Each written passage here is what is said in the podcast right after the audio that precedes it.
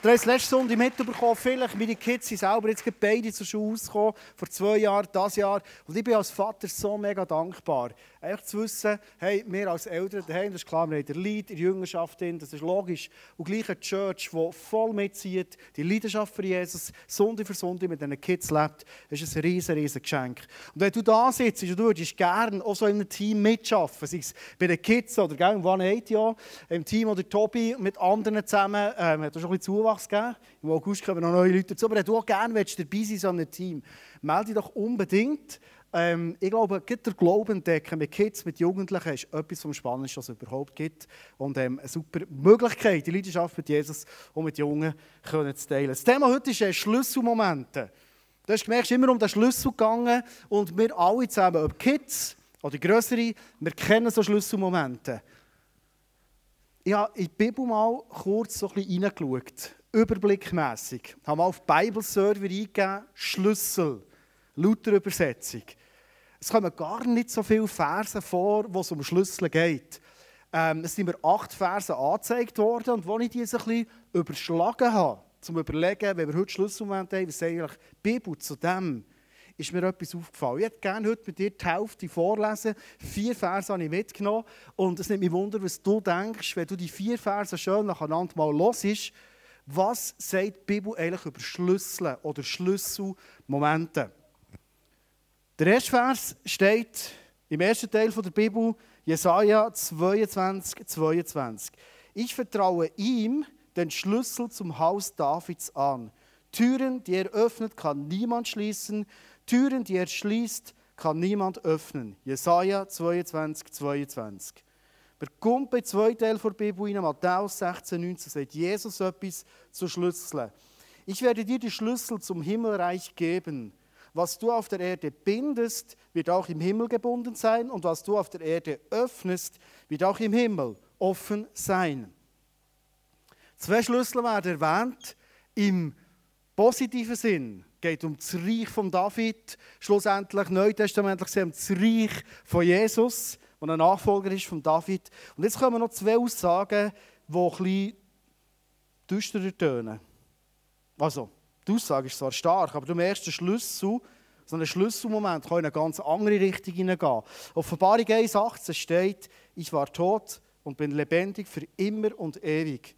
Ich habe die Schlüssel des Todes und des Totenreichs. Völlig eine andere Richtung. Offenbarung 20, Dann sah ich einen Engel aus dem Himmel herabkommen, der den Schlüssel zum Abgrund und eine schwere Kette in der Hand hatte. Schlüssel viermal erwähnt in der Bibel. Was fällt dir auf? Wenn ich die Verse so ein bisschen auf mich wirken merke ich, eigentlich ist es so ein eine Entweder-Oder-Situation entweder einen Schlüssel zu bedienen für etwas Gutes. Der hat da überall Gutes rausgenommen, Bibel und Getränke und weiss nicht was. Leider jetzt leer, macht nichts. Aber genauso könnte die Kiste auch stehen für Tod oder Schwieriges oder Herausforderndes oder Sündhaftes in unserem Leben. Also unser Leben, ob wir ein Kind sind ob wir jugendlich sind, ob wir erwachsen sind, wir sind immer wieder in einer Situation, wo wir uns entscheiden können, wie brauche ich einen Schlüssel, den Gott mir gibt. Ich merke aus diesen Versen, dass Gott ist ein Gott, der uns Verantwortung gibt. Wie ein Schlüssel. Hey, du und ich, wir gehen nicht einfach ein irgendwie durch das Leben, sondern Gott sagt, hey, ich gebe dir einen Schlüssel und mit dem eine mega Verantwortung. Du kannst dich entscheiden, schließest du gute Sachen auf hier ist vorhin gestanden, wir können das Himmelreich aufschließen. Wir können hier Sachen lösen auf dieser Erde, die sind für ewig gelöst. Aber genau gleich kannst du den Schlüssel auch brauchen. Du kannst Sachen binden auf dieser Erde und die sind für ewig gebunden. Also eine mega Verantwortung.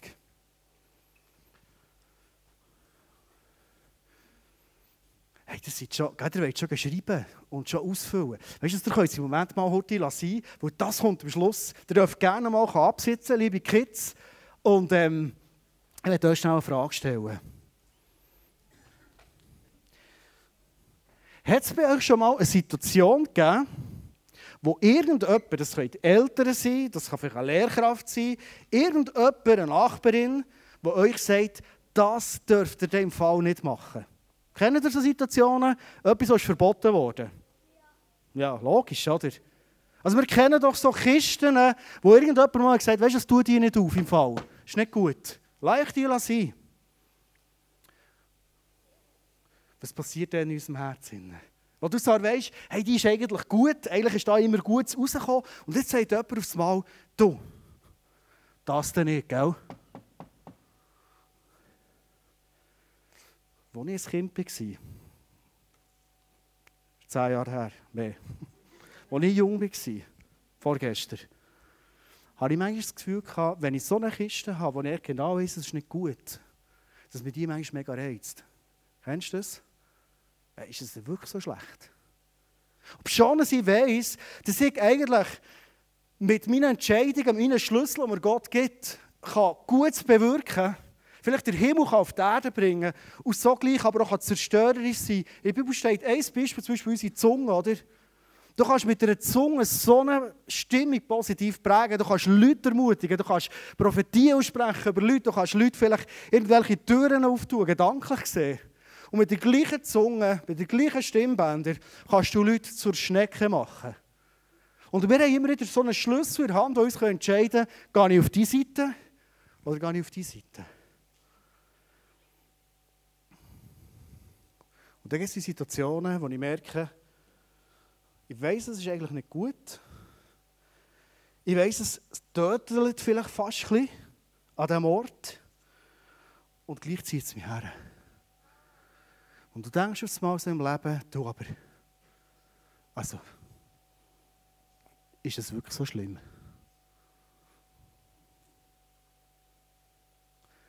Macht das nicht jeder? Also, es ist ja fast wahr. Es ist halbers nicht ganz wahr. Aber fast. Einisch ist keinisch. Ich tue ja niemandem etwas leid. Ist das nicht etwas, was eigentlich jeder macht? Wer sagt überhaupt, dass wenn ich jetzt die Kiste auftue, dass es etwas Negatives soll sein soll? Könnte es sogar sein, dass mir jemand irgendwie vor der Sonne stehen um irgendetwas Cooles zu erleben.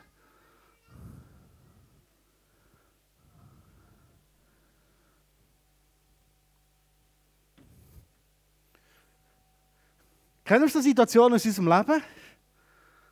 Es wird feister, du bist allein, es reizt, es ist irgendwie so verlockend. Du hast so, so Lust, mal zu sagen, hey, ich weiss, meine Zunge eigentlich für gut, aber wieder mal so richtig über jemanden runterzulassen.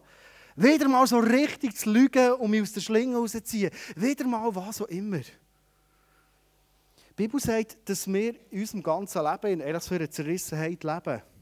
Sogar grosse Männer wie ein Paulus Kind, ich weiß nicht, ob ihr Paulus kennt, der hat ganz viele Briefe geschrieben. Der ist ab dem Ross runtergefallen, wo Gott hat die Augen geleuchtet hat, er nicht mehr gesehen. Aber darin hat er ganz viele Kirchen gestartet. Ganz ein spannender Mann. Sogar der Paulus sagt, ich wette manchmal, und ich wüsste genau, dass die Kiste das Gute wäre für mich, aber manchmal kann ich auch die wieder auftun. Sogar er beschreibt die Zerrissenheit. Weißt du, was die Bibel sagt, was die Lösung ist? Wenn es mich oft zum Negativen, zum Schwierigen herzieht. Die Lösung ist, genau das, was jetzt passiert auf der Bühne, ist das Licht. Ob du ein Kind bist, ob du jugendlich bist, ob du erwachsen bist. Und als ich jung war, habe ich manchmal gedacht, wenn ich dann mal 47 bin, das wird im 9. Juli, wenn ich mal 47 bin, habe ich sicher die Probleme und die Zerrissenheit in mir nicht mehr. Weißt du, du bist ja Erwachsener. Weißt du was? Manchmal habe ich die gleichen Zerrissenheiten mehr mit 47, die mit 16 auch schon hatte oder mit 18. Kennst du das? Und die Bibel sagt, in dem Moment, wo du merkst, es zieht mich immer wieder daher, immer wieder in das Feister rein und ich merke, ich bin doch allein, es sieht es niemand, komm nur mal schnell einig und weiss was. Die Bibel sagt, die Lösung von dem ist das Licht. Vielleicht kennst du das aus deinem Leben, du merkst, du kennst die Zerrissenheit, mit wem teilst du das? Wo kommst du mit dem ins Licht? Ich habe so viel in meinem Leben erlebt, dass in dem Moment, wo ich offen geworden mit Sachen, die mich stretchen, selbst mit 47 oder 46, dass ich merke, ich brauche, an das Licht zu kommen. Ein zweiter Gedanke, den ich zu dieser Kiste noch bringen Dann lassen wir es sein. Vielleicht sitzt du hier und du merkst, die Kiste ist durch irgendwelche Umstände, vielleicht ist es schwierig, in dein Leben gekommen, herausfordernd, und irgendwann hast du das Gefühl gehabt, ach komm, jetzt gönne ich mir doch mal etwas. Es ist so herausfordernd, das Leben. Komm, jetzt doch das Kistchen mal auf. Und was du merkst, ist, die Kiste, die blöde Kiste, die, die, die Soulmohren, die bringst du nicht mehr zu. Kennst du das? Es gibt Situationen im Leben, wo es gut ist, gewisse Kisten gar nicht aufzutun. Eine Kiste definitiv zuzutun und zu sagen, die war oft in meinem Leben. Sie hat Zerstörung in mein Leben hineingebracht. Hat vielleicht so, weiss du, als Verhaltensweise geführt, zu Destruktion geführt, aber ich tue sie zu. Und das ist so ein Akt, wo man manchmal im Leben x-mal selber probiert. Und die Lösung ist, wenn ich das irgendwo mache, wo es finster ist, im Reich vor Finsternis, da gibt es eben nicht den Sieg, der regiert, sondern dort ist der Ort, wo der Satan uns manchmal über Jahre, von Kind über Jugendlich bis zu Erwachsenen im gleichen Punkt hin, mega kann das Leben zu Schnecken machen. Die Lösung ist das Licht. An das Licht kommen. Mit jemandem zusammen sagen, weißt du was, vielleicht war es zehn Jahre offen. Aber ich tue jetzt dazu. Und jetzt bleibt sie zu. Kommst mit mir auf den Weg, wo ich durch ein Leben gehe, wo die Kiste zu ist. Ich will nicht mehr das Zerstörerische haben. Für mich gibt es nur noch einen Weg.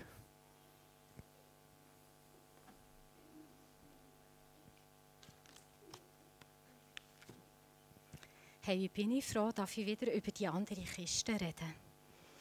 Und ich gehe jetzt gleich nochmal die, ich tue die nochmal auf. Oh. Hey, da ist wieder etwas drin. Kinder, schaut mal. Schlagzeug. Oh. Ja, ja, wartet, wartet, wartet. Das ist schon für euch. Natürlich ist es für euch. Nein, nein, nein, nein, wartet noch. Wartet noch. Tue es mal daher. Schaut. Ist es nicht so, dass Gott immer wieder Schätze für uns parat hat? Wenn wir sie wieder ausgraben, natürlich. Halleluja, Friede, Freude. Ich könnte jetzt hier eigentlich aufhören wenn ich nicht noch auf eine Geschichte in Matthäus 13 wäre gestossen. Und die Geschichte muss ich euch jetzt heute erzählen. Sie wird hier eingeblendet. Und zwar steht dort, mit dem Himmelreich ist es wie mit einem Schatz, der auf einem Acker vergraben war. Und der Mann ist gekommen und der Mann hat den Schatz entdeckt und der hat den ausgraben keine Ahnung, wieso der gewusst dass dort ein Schatz ist. Und es war aber nicht sein Acker. Und der hat auch gewusst, er gehört auch der Schatz nicht mehr. Dann hat er gut überlegt, was er jetzt macht. Er hat den Schatz wieder eingebuddelt, dass niemand sieht, dass da ein Schatz ist. Ist heimgegangen und hat sich überlegt, was er alles könnte verkaufen könnte, dass er den Acker kaufen kann und nachher auch der Schatz zu ihm gehört er hat das überlegt und das und er hat gemerkt, ey, ich muss alles verkaufen, für dass ich diesen Schatz bekomme. Alles. Und wisst ihr, was der hat das gemacht? Der ist hey, hat alles verkauft. Das Haus, das Bett, das Velo, das Auto, der Kühlschrank, seine Lieblingssachen, der Computer. Und dann ist er zu diesem Bauer gegangen und hat den Acker gekauft, für dass er den Schatz bekommt. Ihr seht da, dann konnte er wieder ausgraben und nachher war es seine. Das ist eigentlich noch eine spannende Geschichte. Hm? Eigentlich könnte man denken, ist das echt, wenn wir Jesus ins Leben aufnehmen? Und da möchte ich etwas klarstellen. Das ist es nicht, weil wenn wir Jesus in unser Leben aufnehmen, dann müssen wir nichts dazu beitragen. Das ist vollbracht. Jesus hat am Kreuz für all unsere Sünden gezahlt. Da können wir nichts verkaufen. Da können wir nicht unser Bestes daran hergeben. Hey, das, ist, das hat er gemacht. Das überkommen wir. Das ist ein Geschenk von Jesus. Ich habe mir überlegt, was könnte es denn echt sonst sein? dass man gleich einen so einen grossen Preis muss zahlen muss. Also er ist heim und hat alles verkauft, für das er den Schatz überkommt. Und ich habe mir überlegt, könnte es echt etwas zu tun haben mit unserer Hingabe, die wir haben zu Jesus? Wie fest möchten wir den Schatz Ich glaube, alle hier, wir möchten den Schatz, aber wer möchte daheim alles verkaufen für diesen Schatz? Gäbiger wäre doch, wir könnten bei Nacht und Nebel den Schatz holen und er wäre uns und alles andere, was wir haben, ist auch noch uns. Wir müssen nichts daran hergeben für die Hingabe. Das wäre gäbig. Ja, ich glaube, es gibt eine Lösung. Die Bibel gibt uns da so viele Bibelstellen und wir schauen die nächste zusammen an. Und zwar steht in Matthäus 6, 21, denn wo dein Reichtum ist, da wird auch dein Herz sein. Ich denke, bei vielen von uns geht es jetzt nicht per se um das Geld, aber ich kann euch mal fragen, was ist an erster Stelle in deinem Leben? Dann kommen wir dem ein auf die Schliche, was mit dieser Hingabe gemeint ist. Was müssen wir hergeben, für das der Schatz, dass wir diesen Schatz bekommen, dass Jesus unser Nummer eins wird im Leben. Und vielleicht hockst du jetzt sogar da und denkst, ja, ich bin recht zufrieden und ich habe jetzt nicht so das Gefühl, dass ich mir Jesus gar nicht hergebe. Ich bin immer wieder berührt, wenn ich in Länder schaue, wo einfach Kirche wächst und wächst und wächst. Und dann schaue ich an, was dort abgeht und merke, dass Menschen ihre Familie hergeben. Sie kommen ins Gefängnis wegen ihrem Glauben. Hey, sie verlieren ihren Job. Sie verlieren ihr Zuhause. Sie werden gefoltert. Sie werden misshandelt. Und das alles nur, weil sie an Jesus glauben. Und sie würden um nichts in dieser Welt, den Schatz, den Jesus, den sie ihrem Herzen hergeben, es ist ihnen zu kostbar. Lieber nehmen sie das alles in Kauf und zahlen den Preis. Ja, und wenn ich mir das überlege, dann denke ich manchmal schon, Marlene, oder auch wir alle, wie fest hängen wir doch an unseren Sachen, an unserer Freizeit. Wie wichtig ist doch einfach uns noch das und hier und das, das hat einfach Priorität. Und wie fest geben wir wirklich dem Jesus den ersten Platz in unserem Leben. In Matthäus 6, 33 steht es ganz klar. Es soll euch zuerst um Gottes Reich und Gottes Gerechtigkeit gehen. Dann wird euch das Übrige alles dazugeben. Ich habe in meinem Leben noch nie erlebt, wenn ich Gott erste Priorität gebe, dass ich mit etwas zu kurz komme. Er steht, er, er gibt uns alles. Und alles ist alles. Wenn wir ihm alles geben, dann gibt er uns auch alles. Ist es nicht eine Win-Win-Situation? Mit 21 bin ich in einen Einsatz gegangen im Süden von Italien und dort war der Fritz, der Leiter, der Fritz Lichti, ist schon lange gestorben. Und wir waren ein paar Lehrerinnen und wir hatten wegen diesem Einsatz keine Zeit gehabt, zum Vorbereiten, weil nach dem Einsatz ist die Schule schon wieder weitergegangen. Und er hat uns gesagt, wisst ihr, euch wird es an nichts fehlen. Ihr gebt die Zeit für Gott her und ich kann euch sagen, ihr werdet die besten Lehrerinnen sein und ihr werdet die Zeit hundertfach zurückbekommen. Wir sind heimgegangen und wir sind in unseren Beruf hineingegangen und es hat mir nie an etwas gefällt, nicht an Zeit. Und ich habe immer das Gefühl, die Leute waren zufrieden mit meiner Arbeit im Dorf. Das hat mich geprägt. Und ich merke, Gott hat zum Beispiel in diesem Jahr mir gesagt, Marlene, gib im Gebet mehr Fokus. Dann bin ich schauen in die ICF-Agenda, was gibt es alles für Gebetsmöglichkeiten im ICF. Ich habe gesagt, Frühgebet, Freitag von 6 bis 7, also in die Agenda geschrieben, jeden Freitag wiederholen. Ich habe gesehen, wir haben ein Gebet für die verfolgten Christen, habe es eingeschrieben, einmal im Monat, von 9 bis 10, Freitag am Morgen. Ich habe gesehen, Jabes Gebetsnacht, habe es eingeschrieben. Und letzten Freitag war ich an dieser Gebetsnacht und weißt du, hättest mich in Lenkerhof zum Essen einladen können, hätte ich dir abgesagt, weil das ist in meiner Agenda gestanden, die Jabes Gebetsnacht. Und Gott hat mir gesagt, ich sollte mehr beten. Und ich hätte dir gesagt, hey, geh mit sonst jemandem oder vielleicht finden wir ein neues Datum, nicht, dass sie nicht mitkommen Meine Mutter die hat mir aber gesagt, nein, ich muss so sagen. Wir haben Leute im Eisen gesagt, Marlene, du zeichnest dich aus durch deine Treue. Treue ist im Fall nicht mein Naturell, wenn ich es jetzt hier mal offenbaren darf. Meine Mutter hat mir gesagt, Marlene, du bist wie ein Hampelmann. Da zieht jemand und ruft und dann machst du Wumm und kommst und springst und lässt alles fallen. Gott hat mir Treue gelehrt, er hat einen Wert in mir geweckt. Und heute kann ich sagen, ich bin eine treue Person. Wenn du Gottes Reich an erster Stelle hast, dann verändert er dich in das Bild, wie er dich haben will. Und du kannst deine Werte, die du vielleicht gar nicht hast, die bringt er auf auf eine Szene.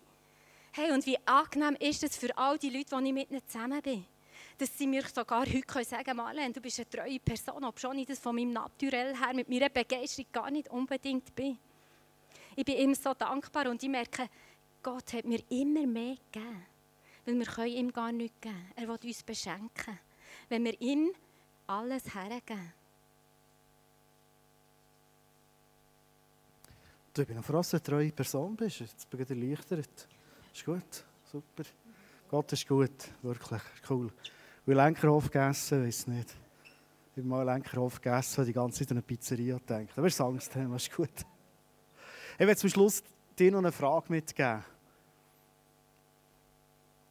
Ob du Kind bist, ob du jugendlich bist oder erwachsen bist.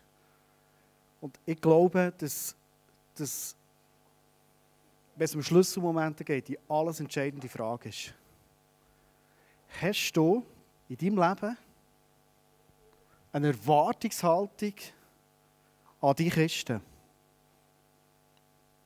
Glaubst du, dass das, was du bis jetzt mit Gott erlebt hast, was Gott dir gezeigt hat, dir Gott vielleicht hat aufgetan, einen Einfluss, an Möglichkeiten, vielleicht du auch hast gesehen an, an seinem Wirken, glaubst du, dass das noch nicht alles war? Das ist super. Cool, eh? noch mehr da. Schön. Hey, ich glaube, dass einer der Schlüsselmomente in unserem Leben, dass wir immer wieder eine Erwartungshaltung haben und glauben und auch sagen und das aussprechen und für das Beten einander anstacheln, als Family, als Smallgroup, als Church so unterwegs sind, sagen, weißt du was, hey, das Beste wird noch kommen. Gott wird uns noch mehr zeigen. Hast du ein Lifestyle, wo du immer wieder voller Erwartung zu dieser Kiste gehst? Und dann hast du nämlich auch ein Lifestyle, der dich die anderen nicht interessiert. Und vor allem hast du dann noch einen Lifestyle, wo du denkst, du, jetzt habe ich doch vorhin reingeschaut, da ist nicht mehr drin, es ist wieder etwas drin. Hey, wir haben einen Gott, der uns liebt zu beschenken. Er liebt es. Es ist seine Art. Ich habe schon manchmal gedacht, Gott, warum gehst du immer wieder? Aber ich glaube, sein Herz, ist eine, eine Form, wo er seine Liebe zeigt. Uns immer wieder zu überraschen. Selbst im Schwierigsten Innen immer wieder zu überraschen, neue Facetten zeigen. Schwieriges, was wir vielleicht durchmachen, dass es gedreht wird zu den grössten Schätzen aus der Schatzkiste von unserem Leben. Und was ich persönlich auch glaube, ist, dass der Find nicht nur probiert, dass wir so solche Kistchen auftun, sondern dass wir an einen Punkt kommen, wo wir sagen, ich weiß, glaube ich, es läuft. Damit Jesus so. Und dann ziehst du den Stecker. Wenn du noch ein bisschen auf den Himmel wartest, denkst du, ja, glaube ich, habe es gesehen, die Bibel habe ich auch schon gelesen, und betet habe ich schon ein paar Mal und warte auf Pension und dann ist dann gut. Dann ist der Stecker gezogen hey, da hat es mehr. Du wirst am Schluss von dieser Message die Möglichkeit haben, Marlene, noch einen Gedanken mit dem abschließen. Hier steht das Kreuz und vor dem Kreuz hat es ein Tischchen mit ganz vielen Schlüsseln. Und kann sein, dass irgendein Aspekt aus dieser kurzen, wilden Predigt aus dir angesprochen hat und merkst, ähm, ich glaube, das ist ein Punkt, den wir Gott heute mitgeben will. Der Heilige Geist redet manchmal nicht unbedingt spektakulär, sondern sehr präzise, kurz und prägnant. Und vielleicht hast du jetzt etwas gehört und du sagst, ich will so eine Schlüssel nehmen, weil ich bewusst will, die Kiste zutun. Weil der Schlüssel hast du.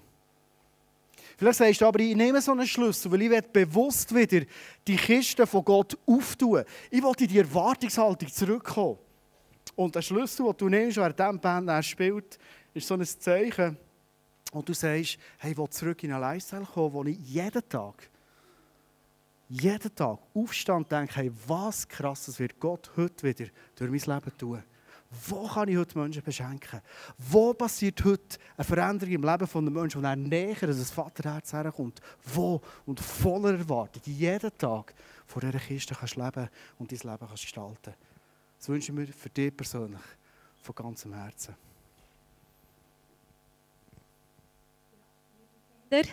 Wir müssen doch noch wissen, wo jetzt der Bauer zurück ist wo der goldige Schlüssel passt. Ich weiß nicht, habt ihr schon gedacht, wo das her passt, der Schlüssel?